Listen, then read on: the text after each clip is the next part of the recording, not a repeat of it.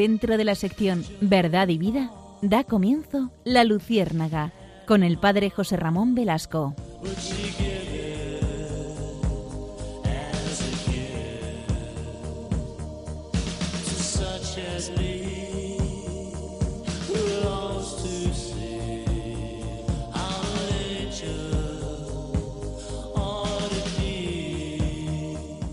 Corría el año 610 de nuestra era y en el desierto arábigo aparece el Islam. La palabra Islam significa entrega, abandono de sí mismo a Alá. El Islam es sumisión a Alá. Eh, fue fundado por Mahoma, como todos ustedes saben, aunque algunos musulmanes no aceptan esto. Para ellos no es Mahoma el fundador, sino Alá, quien funda el mismo Islam a través de este siervo, de este súbdito que se llama Mahoma. Pero ustedes saben de sobra que Mahoma no es el equivalente a Cristo. Jamás Mahoma afirmó ser Dios, sino el transmisor de la revelación que Alá trae a los hombres. El nombre de Mahoma significa en español el elogiado, el ensalzado. Y ustedes saben que la vida de Mahoma sufre diversos avatares.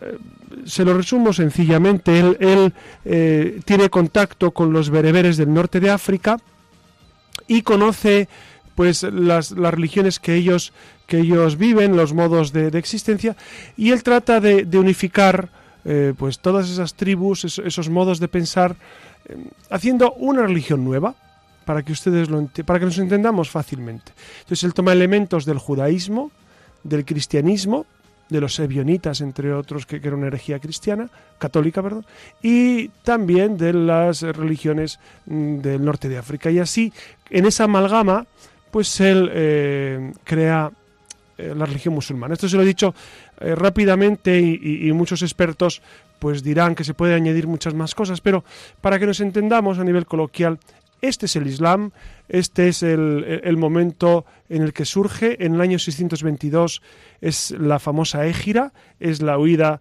de Mahoma. Mahoma es el, viaje que él hace de la Meca a Medina. Y, huye, ¿por qué? Porque teme por su vida. Y entonces hay un, hay un Mahoma antes de la huida y después de la huida.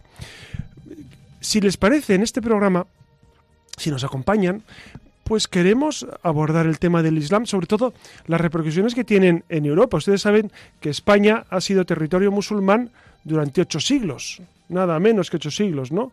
Del 711 que entraron eh, por Tarifa hasta 1492 que finalmente Boabdil, el chico, pues eh, es expulsado, por lo menos es derrotado en Granada y entran los reyes católicos en Granada. Han sido ocho años de presencia musulmana en España. Pero ustedes saben, ocho siglos, ocho siglos de presencia musulmana. Ustedes saben que, que ahora en Europa, pues eh, la presencia musulmana es evidente. Eh, a veces es una presencia pues querida, anhelada, y otras veces es una presencia complicada y es una presencia que a veces suscita muchas inquietudes. Hemos vivido eh, atentados en, en París, en Alemania, etcétera. Aquí también, Aquí también sufrimos eh, nuestra parte de, dificultad. Por eso, si les parece, vamos a abordar este tema que eh, nos resulta apasionante, interesante, nos resulta de rabiosa actualidad. Eh, los musulmanes, especialmente en Europa, vamos a dejar Estados Unidos y otros sitios, pero en Europa, ¿cómo lo estamos viviendo? ¿Cuáles son los datos? ¿Qué realidad es? ¿Qué futuro tenemos? Etcétera, etcétera, ¿no? Como siempre, nos acompaña Iria Fernández. Buenas noches, Iria. Hola, buenas noches. ¿Qué tal estás puesta con los musulmanes? Bueno, bien, bien, ¿no? todos tenemos compañía. Ella, ella es profesora y ella ha dado clase a, niños musulmanes también, sí, ¿verdad? Sí, sí. Yo mi experiencia con musulmanes también es, también es de la parroquia, tengo mucho contacto con ellos. Eh, yo estoy en una parroquia en Getafe, eh, el sur de Madrid, y es verdad que hay, hay mucha presencia musulmana. Mm. Y, y Alex desde el control que no puede hablar porque está encerrado en una urna de cristal, pero em, iba a decir como el Santísimo, ¿no? Hay una canción preciosa, me basta con saber que estás aquí, encerrado en una urna de cristal. Bueno, pues eh, Alex también nos desea buenas noches y si les parece comenzamos esta nueva andadura de la Luciérnaga.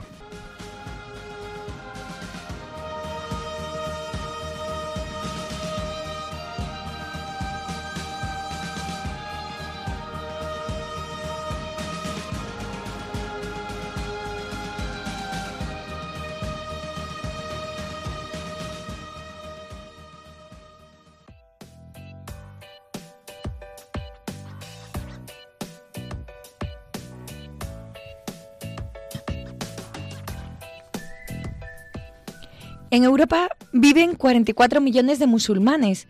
Los musulmanes están presentes en Europa desde los inicios del Islam, allá por el siglo VII, y por esta razón no se puede considerar al, el Islam como un fenómeno importado. Lo que está claro sin duda es que el Islam ya se ha convertido en un hecho europeo. Como saben, es una realidad minoritaria con respecto a los católicos y aún así no estamos hablando de una realidad religiosa homogénea.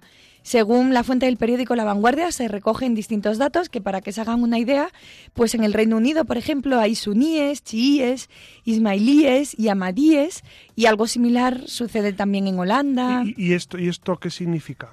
Pues son las distintas. Eh, claro, porque nuestros oyentes seguramente lo hemos oído, lo hemos oído en muchas ocasiones hablar de suníes, chiíes, etcétera. Y es verdad que, que se nos pierden los nombres, ¿no?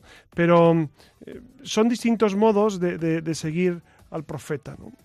Pues en Rusia, sin ir más lejos, donde el Islam proporciona un relato único y singular ¿no? de su coexistencia, en, teoría buena, con la cristiandad, hay más de 40 grupos étnicos de musulmanes que, que, viven en su suelo patrio. Y aquí en España, ¿qué es lo que sucede?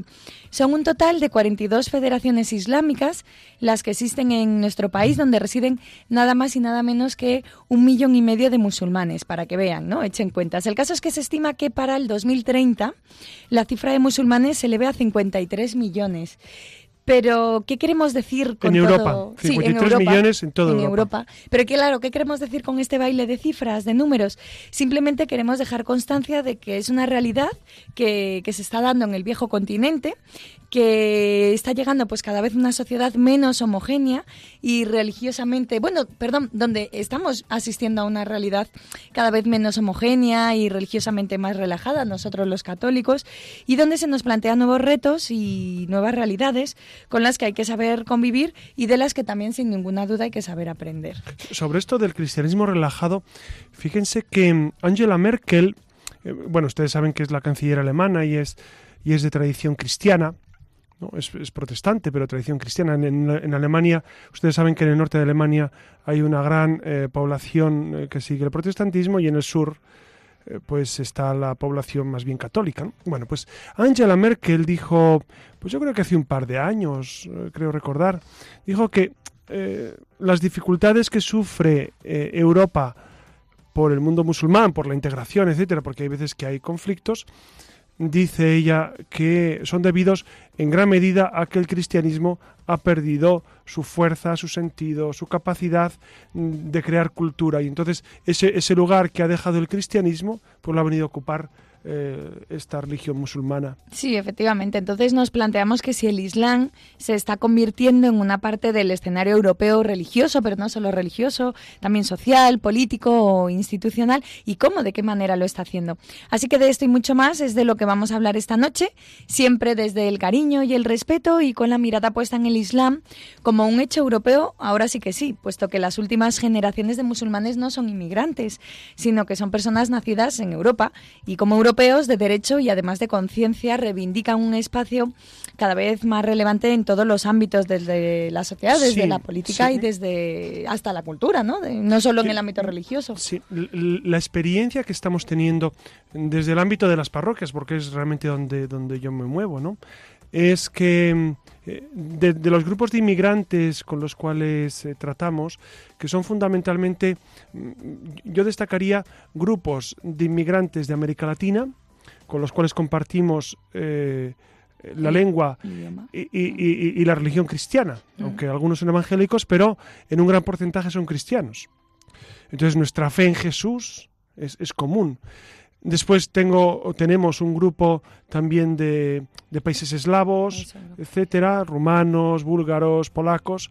Y luego hay un gran porcentaje de, de inmigrantes musulmanes, musulmanes, que son pues de Argel, de Marruecos, eh, de Siria tengo alguno. Y, yo descubro que, que, hay una gran diferencia eh, respecto a la integración. los eh, musulmanes les cuesta más la integración. Eh, de hecho, continúan con sus costumbres. Son costumbres, claro, son costumbres que las tienen muy arraigadas, eh, las costumbres familiares, las costumbres de lengua, las costumbres de religión. Entonces, la adaptación a nuestro entorno eh, en ocasiones les cuesta más. Yo pensé que la segunda generación, o la tercera, que en algunos casos ya está la tercera generación, pues sí iba a adaptar más, pero descubro, y en esto los expertos pues seguramente me dirán, pero mi experiencia personal es que las segundas generaciones también eh, siguen con su, con su forma de pensar muy arraigada y que les cuesta, les cuesta esa integración con costumbres que, salen de ellos. ¿no? Entonces, ellos siguen viviendo de alguna manera pues su fe, su lengua, sus, usos y costumbres, eh, pues como ellos han aprendido desde siempre, ¿no? Pues eh, eso es lo que vamos a intentar hacer esta noche, ¿no? Eh, si es que podemos, pues sobrevolar sobre este asunto que, que, como saben, pues se ha instalado en nuestro día a día. Veremos cuáles son los problemas para la integración, que, que además estaba ahora señalando José Ramón, o la mal llamada islamofobia, así islamofobia, ustedes saben, esa palabra que han inventado todas las fobias eh, es odio hacia algo, es, rechazo. Entonces, rechazo al Islam. Hay que ver si realmente es islamofobia o otro tipo de, circunstancia. Sí, o, la importancia del contexto de este recién estrenado siglo XXI para poder comprender este fenómeno que está a primera orden del no día. No olvidemos también, al hilo de lo que estás diciendo, Iria, que en Europa, bueno, hemos visto que Trump en, en Estados Unidos pues ha, vencido en las elecciones con un discurso profundamente nacional de defensa de los valores patrios, etcétera, y, de no de expulsión, porque no creo que, pueda expulsar a los que él dice, y gracias a Dios, pero sí un cierto rechazo hacia, hacia el mundo musulmán, ¿no? Un cierto rechazo, porque mm, él, ha dicho que va a cerrar las fronteras a los musulmanes, sean de la condición que sean, y luego tiene en su agenda el, derrotar a ISIS eh, más antes que después. Es decir, ISIS está, ISIS saben ustedes que es este, este grupo, este, Estado musulmán, Estado entre comillas, que está configurándose entre Siria, eh, Irak, etcétera, y que quiere exterminarlo, definitivamente. Pero es verdad que, en Europa también pues, se han gestado diversos movimientos eh, nacionalistas. Estoy pensando ahora mismo en Alemania, en Inglaterra. en Inglaterra, ahora con el Brexit ha, surgido, y también en, Francia. En Francia eh, es verdad que, que, Jean-Marie Le Pen eh, está, está mm, abanderando esta, esta, esta postura, y los franceses están temiendo que si Jean-Marie Le Pen eh, sube al poder, pues puede suscitar problemas con la inmigración de este tipo, ¿no? Entonces, es un problema bastante serio. Ustedes saben que las elecciones en Francia son en, son en primavera. Eh, bueno, vamos a ver qué pasa porque porque puede traer dificultades de integración, dificultades de, de, respeto, etcétera. Veremos, veremos, eh, veremos por dónde van las cosas. Así de contundentes hemos arrancado esta noche, así que abran, bien los oídos, porque sin duda el de hoy es un programa de rabiosa actualidad.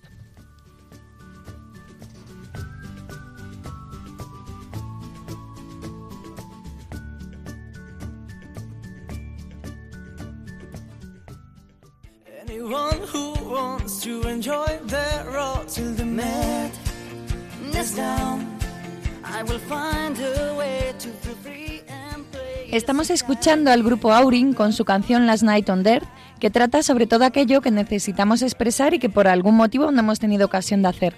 Precisamente de esto va nuestra siguiente sección.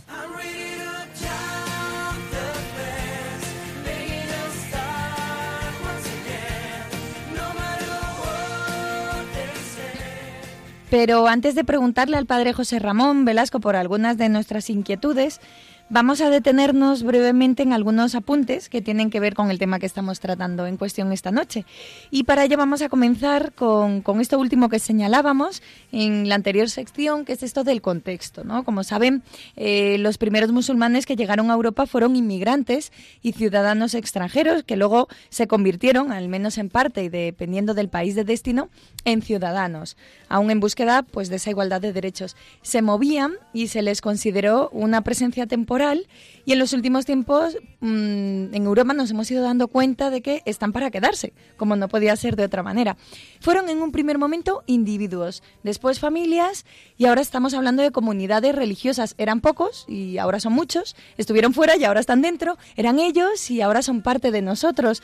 Esa es sin duda pues una victoria en términos de humanidad, ¿no? Y eso es innegable.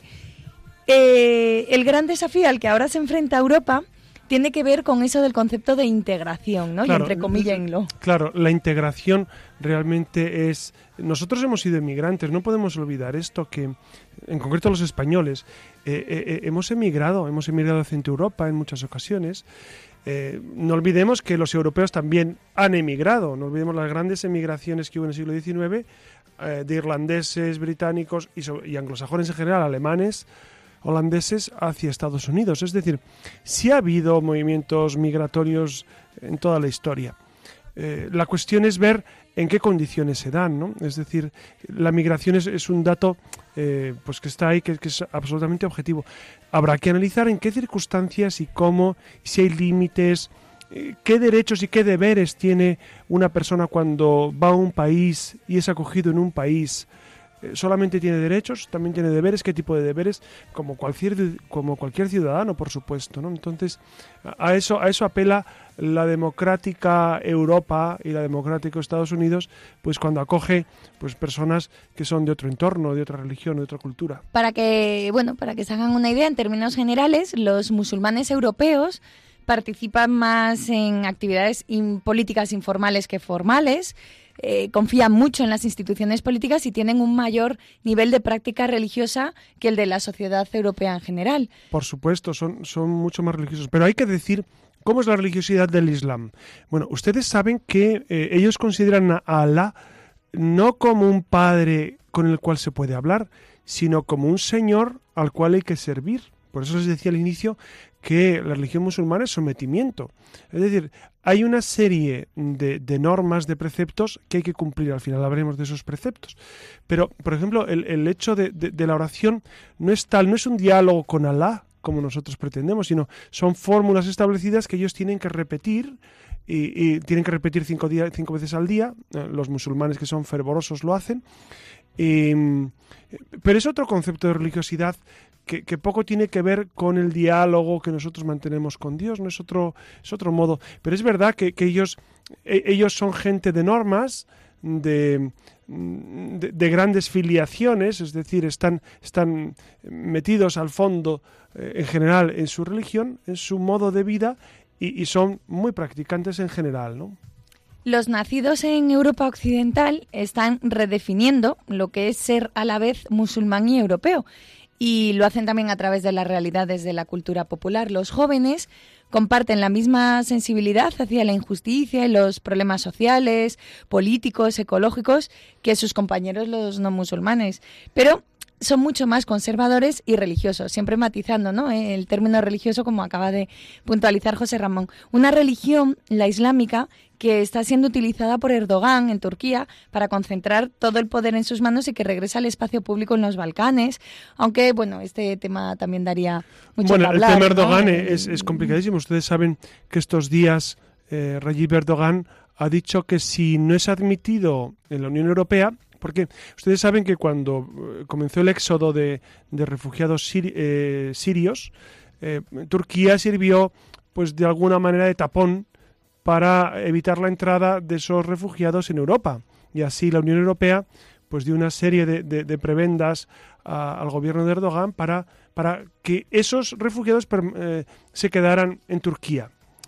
¿Qué ha pasado? Que Erdogan ha visto que no hay movimientos de cara a la aceptación de Turquía en la Unión Europea y entonces ha amenazado con abrir las fronteras para permitir que todos los refugiados eh, dejen de estar en Turquía y pasen a los países de Centro Europa. Eh, el, gran sueño de los refugiados es irse a Alemania, irse a Inglaterra, ¿no? Porque son los países eh, con, un empleo mucho más fiable y con economía más bollante, ¿no? Entonces, claro, esto es un problema a, nivel europeo bastante serio, porque por otra parte, no olvidemos que el gobierno turco que con Ataturk ya vivió esa, esa, serie de reformas, pues es un gobierno confesional, confesional musulmán. Y entonces, eh, claro, no hay libertad religiosa en, Turquía. Y, entrar en la Unión Europea en estas circunstancias es complicado, como ustedes saben. Entonces la Unión Europea tiene que medirse mucho eh, y, en, el fondo eh, redescubrir qué es Europa. ¿Qué es Europa? ¿Qué, pretende Europa? ¿Qué pretende la Unión Europea? ¿Es simplemente una unión económica? Bueno, pues lo hablamos como unión económica nada más, pero se pretendía algo más y eso, y eso se va diluyendo con esos acuerdos que son bastante complicados. Como ven, la geopolítica tiene sus intríngulos siempre. Por tanto, no todos los musulmanes que están en Europa son iguales. Y esto es una obviedad, pero no está de más resaltarlo. Por ejemplo, el discurso de ciertos movimientos sociopolíticos islámicos puede ser más radical y antioccidental o, por el contrario, colaborador e integrador, según la idea que las sociedades anfitrionas también tengan de ellos. De esto y mucho más depende esta conocida y mal llamada, como decíamos antes, islamofobia que se lleva gestando en muchos países del viejo continente, motivado sobre todo por los acontecimientos relacionados con el terrorismo. Podríamos atrevernos a decir, y además, bueno, sin miedo a equivocarnos, que, que el término como tal, este de islamofobia, pues nació después del, del 11S, que como saben tuvo lugar el mayor atentado llevado a cabo contra las Torres Gemelas en Estados Unidos, que, bueno, que también fue un órdago, ¿no? Contra el mundo occidental en general. Pero no nos desviemos del tema y recuerden que en Europa el Islam se ha convertido en la segunda religión en cuanto al número de seguidores, lo que hace del viejo continente desde varios puntos de vista pues una frontera también eh, con el Islam. La presencia musulmana constituye un cambio cultural radical para las sociedades occidentales y más aún para las mediterráneas, especialmente en Italia, en España y Grecia, países que hasta hace una generación exportaban más que importaban su mano de obra, además teniendo en cuenta la tumultuosa historia entre el mundo islámico y Europa, la presencia del Islam en Europa representa un importante punto de inflexión. Si en el pasado se hablaba de Islam y Occidente, ahora solo cabe de hablar de Islam en Occidente. Y en un futuro, y a través de las segundas y las terceras generaciones de inmigrantes, podremos hablar del Islam de Europa, aunque aún no queda muy claro si podemos hablar del Islam europeo, ¿no? Son pequeños matices. Bueno, es, es cuestión de tiempo. Dense cuenta, hay, hay, un problema de fondo y es que en Europa la natalidad ha descendido abrumadoramente. Es decir, eh, España tenemos el índice más bajo de natalidad. ¿Y esto en qué ha influido? Si no hay niños, alguien tiene que trabajar, alguien tiene que ocupar los puestos de trabajo que, que quedan vacantes. Eh, alguien tiene que venir a suplir eh, lo que nosotros no podemos hacer.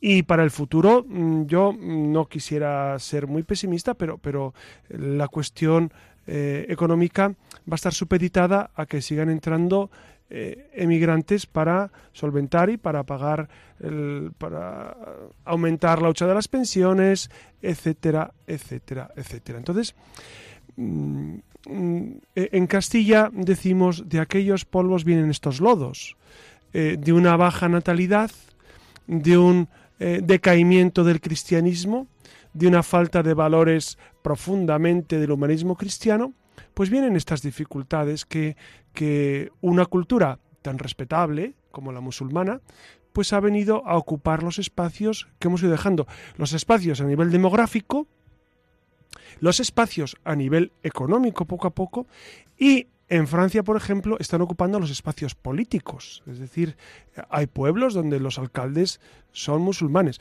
Claro, hay, una, hay una cuestión. Dice, bueno, si, los musulmanes son, son gente dialogante, que los hay, si todos son así, pero no todos son así. Lo estamos viendo continuamente. Y no solamente los, los islamistas radicales. Eh, es decir, es un problema de adaptación eh, es una nación dentro de otra nación. Yo creo, y no quiero pasar, es una bomba de relojería. Es decir, cuando tienes en un mismo lugar eh, dos naciones simultáneamente eh, cohabitando, o hay una armonía que, brota del espíritu de caridad y, de respeto profundo, o es una bomba de relojería. Yo lo siento, pero así lo veo. Es decir, cuando tienes en, dentro de un país otro país que, no acaba de, integrarse, etcétera, puede traer muchas dificultades. Entonces, yo creo que hay un gran reto de, integración, de asunción de, la corresponsabilidad en la, en la sociedad. Eh, y entonces, ese es un reto que, que, Europa tiene que, tiene que entender, tiene que entender, ¿no? En España, bueno, España cuenta con casi dos millones de personas que profesan la religión musulmana, un colectivo religioso que, que, además ha experimentado un gran crecimiento en los últimos años. Hay más de mil centros de oración repartidos por toda la geografía española, incluyendo, incluyendo pues cientos de locales particulares, y solo en los últimos cinco años eh, han venido 300.000 musulmanes más en España. Un dato curioso, crece especialmente el número de españoles de españoles que profesan la religión del Corán, bien sea porque han adquirido la nacionalidad o porque ya han nacido en España. Y también hay un goteo de gente que desde la década de los 60 han ido abrazando esta religión, eh, que pues eso, que eran españoles y que, se han sumado al Islam y, algunos de ellos, Algunos de ellos porque se han casado con musulmanes. Ustedes saben que, los católicos, eh, para casarlos por el rito católico, eh, es necesario que a la hora de hacer el expediente, a la hora de, prometer nuestro matrimonio, sepamos que los hijos van a ser educados en la religión católica. Claro, eh, esto ha traído serios problemas. Hace unos años la Conferencia Episcopal Italiana puso en alerta a, pues a los jóvenes eh, italianos católicos que se casaban con o que tenían intención de casarse con musulmanes, porque para un musulmán la educación de los hijos tiene que ser musulmana sí o sí no, no hay otra opción. Entonces uno tiene que estar muy alerta a la hora de saber que este tipo de, de uniones yo los casos que conozco se han casado por lo civil y ya está. Pero ninguno necesariamente tiene que renunciar a su fe. Me refiero que no, no, pero la educación de los hijos es que la Iglesia Católica, eh, para que un matrimonio eh, sea considerado como tal, necesita que los hijos sean educados en la fe católica, si no, no tiene sentido casarse por el, rito católico. Si, si, no crees en el rito católico, no te cases por él. Pero si crees y lo pides a la iglesia, entonces la iglesia te propone como condición sine qua non educar a los hijos en la fe católica, como es lo más normal. Pero los musulmanes en, en absoluto lo ven así. Entonces, por eso o sea, bodas de, católicos y musulmanes yo no he celebrado nunca. No, claro, me imagino que no, Podría darse, podría darse que un musulmán dijera, pues yo renuncio a educar a los hijos en la fe musulmana, podría darse, pero yo no he tenido el caso. Pues eh, que sepan que los musulmanes que tenemos en España llegan sobre todo desde Marruecos, Pakistán, Argelia, Senegal y Nigeria y su presencia crece también pues eh, en Melilla, Murcia, el País Vasco, Alicante, Almería, eh, y Palencia. Sería muy interesante también reflexionar el por qué ¿no? se instalan concretamente en estos escenarios. Sobre todo, seguramente son porque hemos citado Barcelona, Madrid, bueno, Aceite y Melilla, por supuesto, que son limítrofes con Marruecos, ¿no? Pero Barcelona y Madrid, porque la economía eh, está más bollante, encuentran más puestos de trabajo, ¿no? Es evidente. La Comisión Islámica de España que preside Riay Tatari calcula que en España hay en torno a, como decíamos, ¿no? unos 1.200 lugares de culto, de los cuales solo 12 son mezquitas de nueva planta, entre las que se encuentran las dos de Madrid, la de Tetuán y la de la M30. Otra en Valencia, tres en Málaga, en Granada, dos en Ceuta, dos en Melilla y el resto de lugares de encuentro pues son locales o pisos habilitados como lugar de culto. Sí, mi experiencia es que eh, en mi barrio los musulmanes, que hay, ya les he dicho que hay una población bastante nutrida de musulmanes, eh, tienen su mezquita eh, en un bajo, pero el ayuntamiento hace 15 días, la, concejala de de, esto, de, relaciones pues con, las, con los grupos de distinto tipo, me decía que han tenido que cerrar el local porque, porque no, no tenía capacidad, ni salubridad, ni medidas de, seguridad para los que y esto estaban buscando un lugar, estaban buscando un lugar para reunirse. Me propuso si podía ser en la parroquia. ¿Ah, sí? sí, sí. Claro, en una parroquia no, no, no, no, es, no es posible, ¿no? Por, por el fin mismo de la parroquia pero mm, seguramente yo les propuse más bien que en algún colegio de, de, de, Getafe, etcétera, seguramente encontrarán encontrar lugar, pero mm, pues es bueno que, ellos también tengan su, su espacio y su, y, su, su, momento de encuentro ¿no? y, y, y su alabanza. Pues si te parece, José Ramón, te lanzo la primera pregunta, un poco que nace al hilo de estos datos y bueno, que hemos un poco sobrevolado cuando lo hemos mencionado, pero ¿cuál crees que es la principal causa o las causas por las que ciudadanos españoles o europeos abrazan la religión musulmana? No me estoy refiriendo a los casos de los matrimonios, o bueno, incluso también, porque el que se casa también de alguna manera está renunciando, poca importancia le debe dar ¿no? a, a su fe, a su formación católica. Entonces, bueno, no sé. Bueno, yo, yo, yo imagino, yo el caso que conozco, conozco uno muy bien, pues es, eh, es, es una muchacha que, que vivió incluso su fe cristiana de alguna manera hasta cierta hasta una cierta época de su vida, hasta la adolescencia, entrada a la adolescencia. Pero luego por amor, por amor ella renunció al cristianismo y por amor a una persona, claro, no por amor a Dios, sino por amor a una persona renunció al cristianismo y, y se ha casado y ahora tiene un buen número de hijos. Eh, otros casos conozco algún caso más no por matrimonio, sino porque realmente no conocían la religión cristiana y entonces eh, pues se han ido por esos vericuetos. No me extraña cuando no se conoce bien el cristianismo, pues es normal que, que a veces uno opte por cosas eh, de otro tipo, ¿no? Yo recuerdo que Julia Roberts, que es una famosísima actriz de Hollywood, eh, ella rodó una película en la India hace unos, hace unos pocos años. No sé, no recuerdo cómo es el título de la película, pero sí recuerdo una entrevista que le hicieron, que le, que le preguntaron qué le había parecido la experiencia y ella dijo que estaba encantada y que estaba pensando cambiarse a esa religión o que por lo menos eh, valoraba mucho la religión hindú por encima incluso de la católica. Claro, la, la pregunta que yo me quedé con las ganas de hacer a Julia Roberts, pero no creo que tenga oportunidad, es eh, qué conoce ella de la religión católica.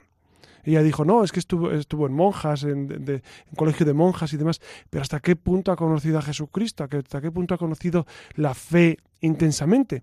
Porque cuando uno conoce la fe con intensidad, eh, pues uno encuentra muchas pegas eh, en, una religión musulmana, en la religión hindú, en la filosofía budista. ¿Por qué? Porque lo bueno que te dan ellos, por ejemplo, el budismo, e, esa, e, esa, ese deseo de, evitar el dolor y sobre todo de controlar el cuerpo, de entrar en oración, pues eso, eso lo tiene la religión cristiana de sobra, eso, eso, esos esfuerzos por encontrarse con Dios a través de la oración, etcétera, etcétera. Entonces, no sé bien qué encuentra la gente en, en otros modos de vida que no tenga Jesucristo que es camino, verdad y vida, ¿no? Entonces, yo muchas veces he pensado que es no conocer bien la religión cristiana, no conocer, porque Jesucristo es Dios.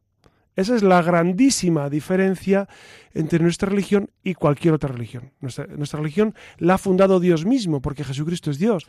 Entonces, eh, es, es dejar a Dios por una persona, por muy buena que sea, no tiene sentido, no tiene sentido, ¿no? Entonces, eh, por eso yo creo que es sobre todo desconocimiento, sobre todo pues no darse cuenta bien de qué sentido tiene toda la realidad desencanto también, ¿no? Apatía o que nos estamos volviendo muy laxos, ¿no? Yo tengo cada vez que, que me llama mucho, a mí me escandaliza, ¿no?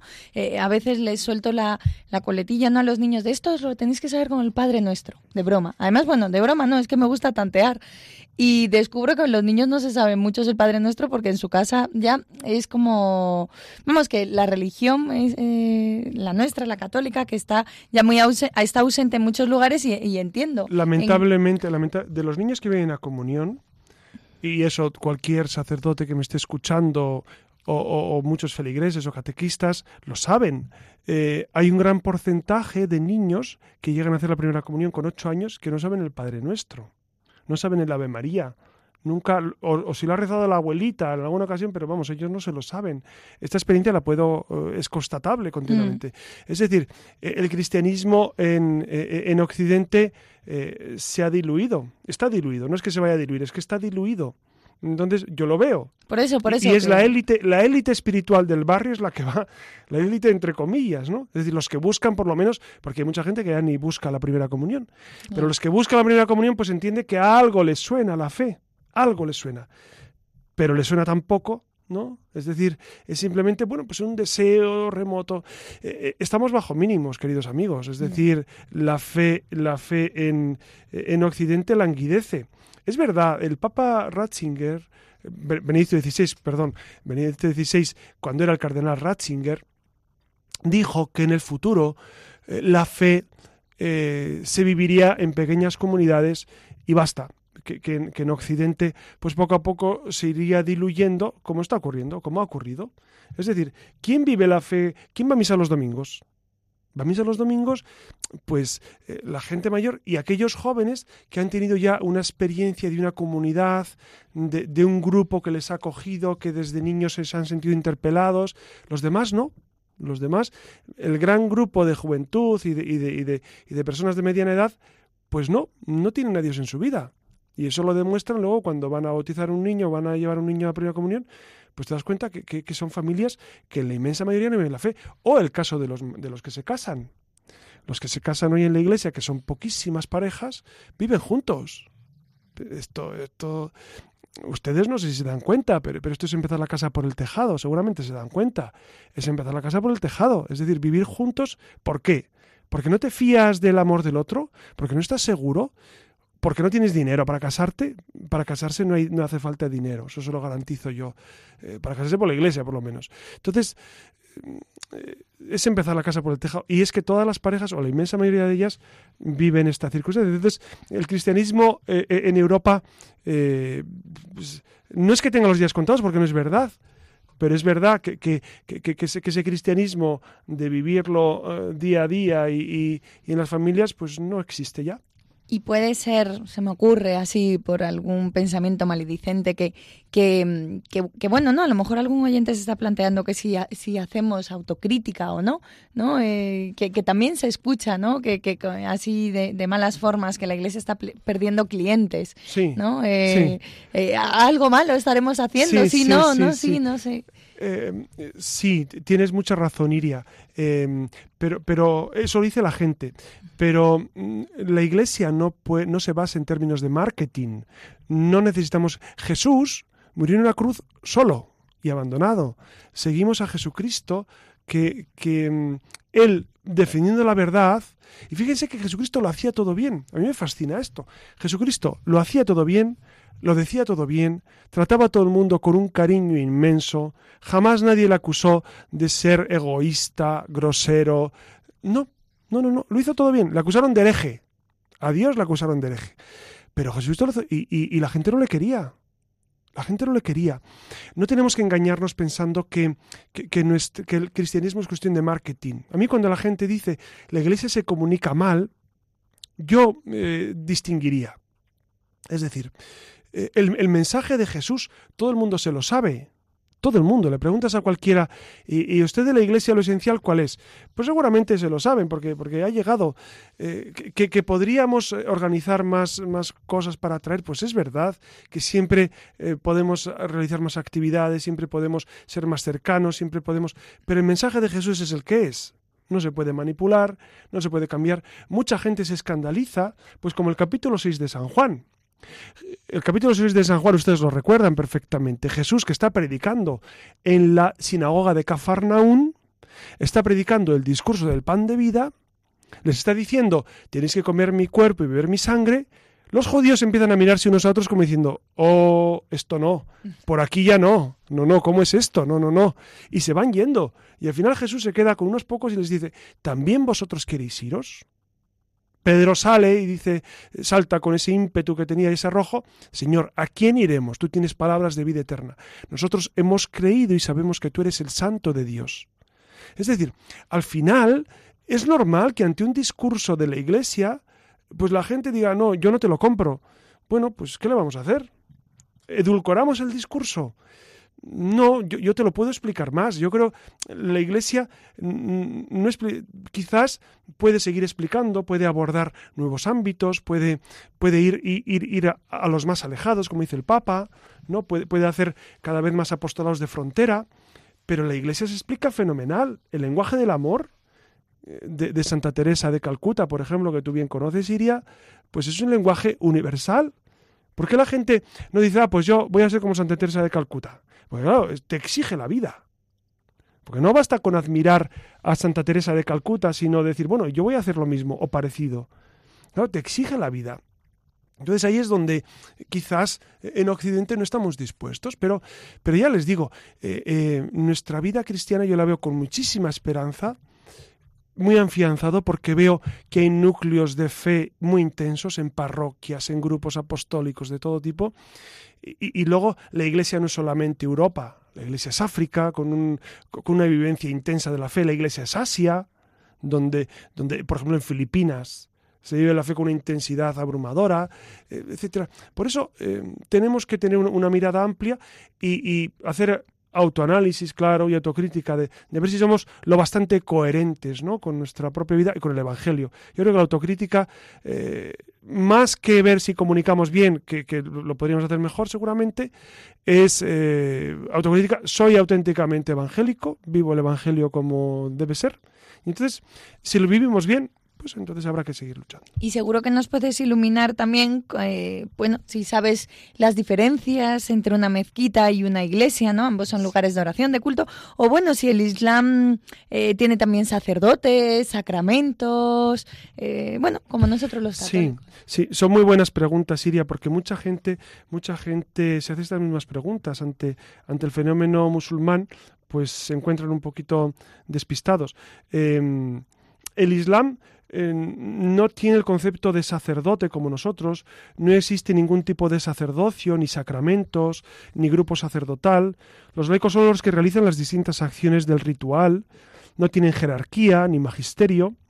Cuando oímos hablar de visires, ayatolás, muftíes, cadíes, imanes, etcétera, etcétera, que ustedes los han escuchado muchas veces, nos están hablando de personas que para el mundo musulmán ostentan un poder y un prestigio espiritual muy real, pero no podemos concebirles como sacerdotes, ni mucho menos. No tienen iglesias, las mezquitas no son lugares de, de, adorar a, Dios, como nuestras iglesias. Nosotros vamos a la iglesia a adorar la Eucaristía, vamos a la adoración. Ellos no, para ellos eh, es una simple, es un lugar de reunión para lugar o lugares de postración. Yo, alguna vez que he viajado eh, y que he estado en alguna mezquita, pues me sorprende que estaban tumbados, estaban durmiendo algunos, estaban tomando el té otros, pues son lugares no solamente para rezar algunos, pero otros van pues a compartir, son lugares para sociabilizar. Entonces, em, es otro concepto distinto. Un musulmán va a la mezquita pues a escuchar la predicación del Corán, sobre todo los viernes, pero también va a discutir de política, eh, cambia impresiones sobre distintos asuntos. Eh, no olvidemos que también las mezquitas o las, escuelas coránicas en ocasiones han sido focos para captar adeptos a ISIS o a, o a grupos terroristas, porque se puede hablar de todo. Y entonces, claro, si hablas eh, enfervorizadamente del Islam, pues seguramente ¿dónde encuentras gente que siga radicalmente las ideas musulmanas? Pues en una mezquita, donde nosotros diríamos a la salida de la iglesia, ¿no? En el atrio, que es donde se junta la gente después de misa, pues ahí encuentras el modo de hablar, la, la sociabilización. Para ellos no, para ellos eh, eh, el lugar mismo es un lugar para, para, estar, para compartir, para desarrollar su vida. ¿no? Es, un, es un fenómeno muy curioso. Luego, por supuesto, las mujeres tienen su lugar aparte. Eh, el mundo de la mujer en el, campo musulmán... Eh, da para otro programa. Sí, bueno, para da para, para un programa entero y, y, sería interesantísimo, ¿no? Sería interesantísimo ver cómo la mujer ha sido... Em, eh, tratada por el mundo musulmán. ¿no? Que, es, em, que eso, a veces cuando hablas con los musulmanes, pues lo aceptan, eh, y, lo viven con tranquilidad cuando a nosotros eso nos escandalizaría. ¿no? El mundo de la mujer realmente no solamente vale para, para un programa, sino para una reflexión profunda, ¿no? Como, como regímenes que a veces pensamos que son muy avanzados. Estoy pensando eh, en, en, la Cuba del difunto Fidel Castro. Fidel Castro eh, pues relegó a las mujeres absolutamente de, de, las cúpulas y de... Bueno, se rodeó de mujeres, pero para otras menesteres, ¿no? No tanto para dirigir el país y para gobernar. Entonces, eh, es curioso, es curioso que eh, no olvidemos el, el, comunismo de Rusia o el comunismo de China. ¿No? Entonces, claro, e, esto, esto es bueno recordarlo porque a veces cuando a algunas personas se les llena la boca con el feminismo, pues es bueno recordar todos estos detalles. Pues muchas gracias, José Ramón. Quedan muchos más interrogantes, pero imagino que para hacer de boca estos ya son suficientes. Así que os dejo planteado el, tema del próximo programa, que es eh, Benedicto XVI. Así que ya saben, pueden interaccionar con nosotros a través de nuestro correo electrónico, la es para dejarnos algún comentario o algo que lo sugiera. Ya saben que les esperamos en la red.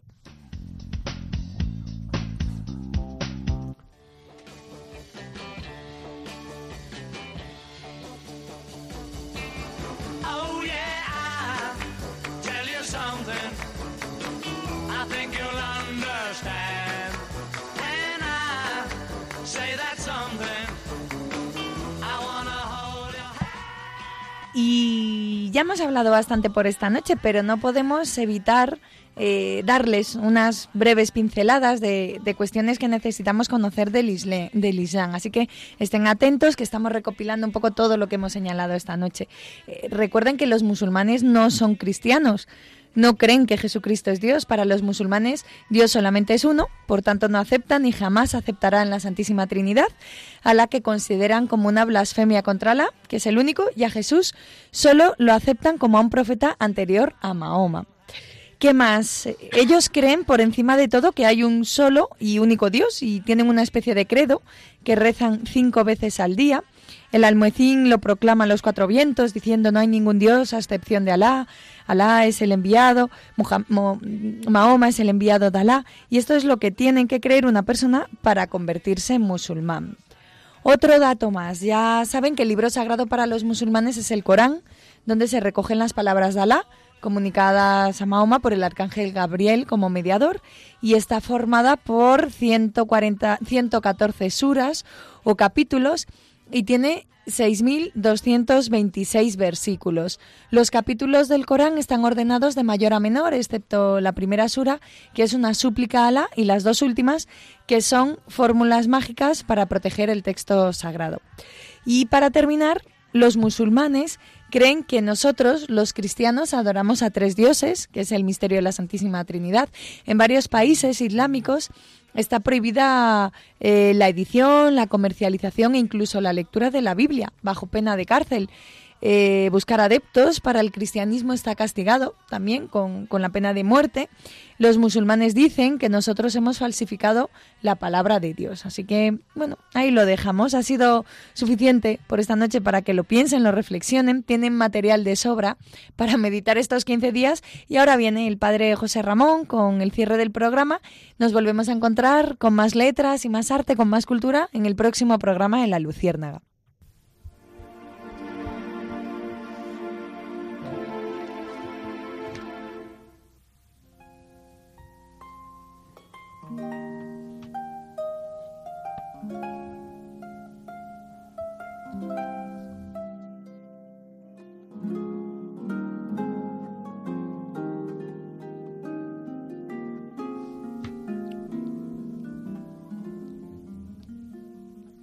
En esta leyenda y en este apartado, yo quisiera recordar a nuestro San Francisco de Asís, que tuvo un gran deseo de, acercarse al mundo musulmán, de vivir pues íntimamente unidos en la caridad con, ellos.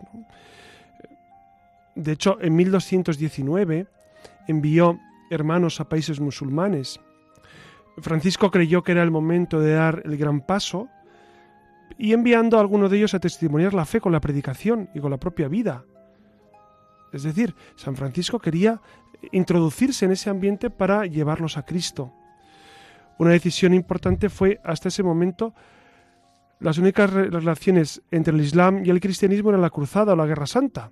Ustedes recuerdan las guerras santas y, las cruzadas como un medio para reconquistar los santos lugares, pero San Francisco fue más allá. San Francisco quería eh, eh, descubrir en los musulmanes un hermano al cual se le puede ayudar. ¿no? Por eso, Francisco nunca quiso dar la impresión de que enviaba a los suyos a soportar penalidades mientras él se quedaba tranquilo en su tierra. Por eso decidió ir más allá y se embarcó en Ancona rumbo a Palestina y a Egipto, donde se desarrollaba la Quinta Cruzada. Y es verdad que San Francisco pues tuvo contacto directo, ¿no? En una de las escasas treguas de, la cruzada, a pesar de la resistencia del legado pontificio, eh, saben que en aquel tiempo era el, cardenal español Pelayo Gaitán, no les quiso dar permiso, pero tampoco se lo impidió. Y entonces Francisco y su compañero Fray Iluminado cruzaron el río en barca y se dirigieron al campamento musulmán antes de eso, habían rezado juntos el salmo famosísimo El Señor mi pastor, nada me falta. Y, así fue que los guardias egipcios se abalanzaron sobre ellos como fieras y por poco los matan. De no sé por qué empezaron a gritar Sultán, Sultán. Entonces ellos pensaron que eran portadores de alguna embajada y les llevaron ante el sultán. Y el sultán se llamaba Melek el Camel. Y Francisco le explicó que no los enviaba nadie ni querían pasarse al Islam. Les dijo simplemente somos embajadores de nuestro Señor Jesucristo y traemos un mensaje de su parte para ti y tu pueblo, que creáis en el Evangelio. Ven con qué sencillez Francisco llegó ante el sultán para decirle que Jesucristo es la salvación. Y ya está. Y sin, grandes pretensiones de más, ni. Pero fíjense que, que, nuestro cristianismo tiene mucho que aprender y mucho que continuar en esa estela de San Francisco.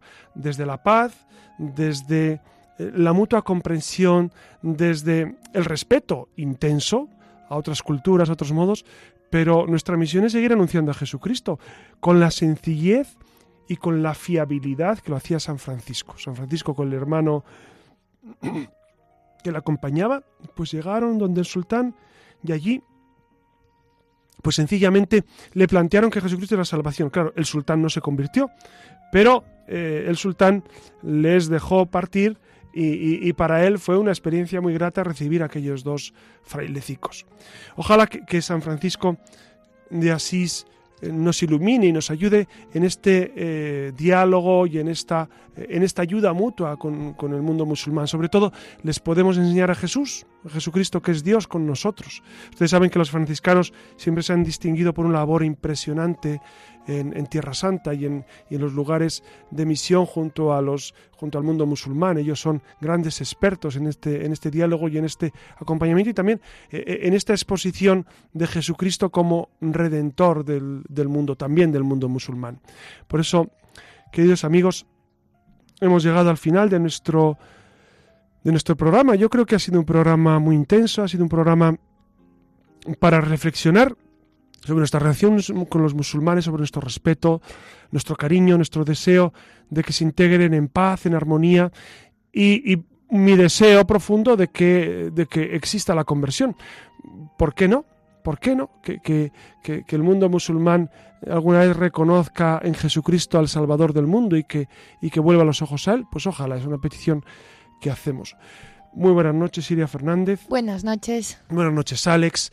Y buenas noches a todos ustedes que nos han acompañado, que descansen. Les ha hablado su amigo José Ramón Velasco.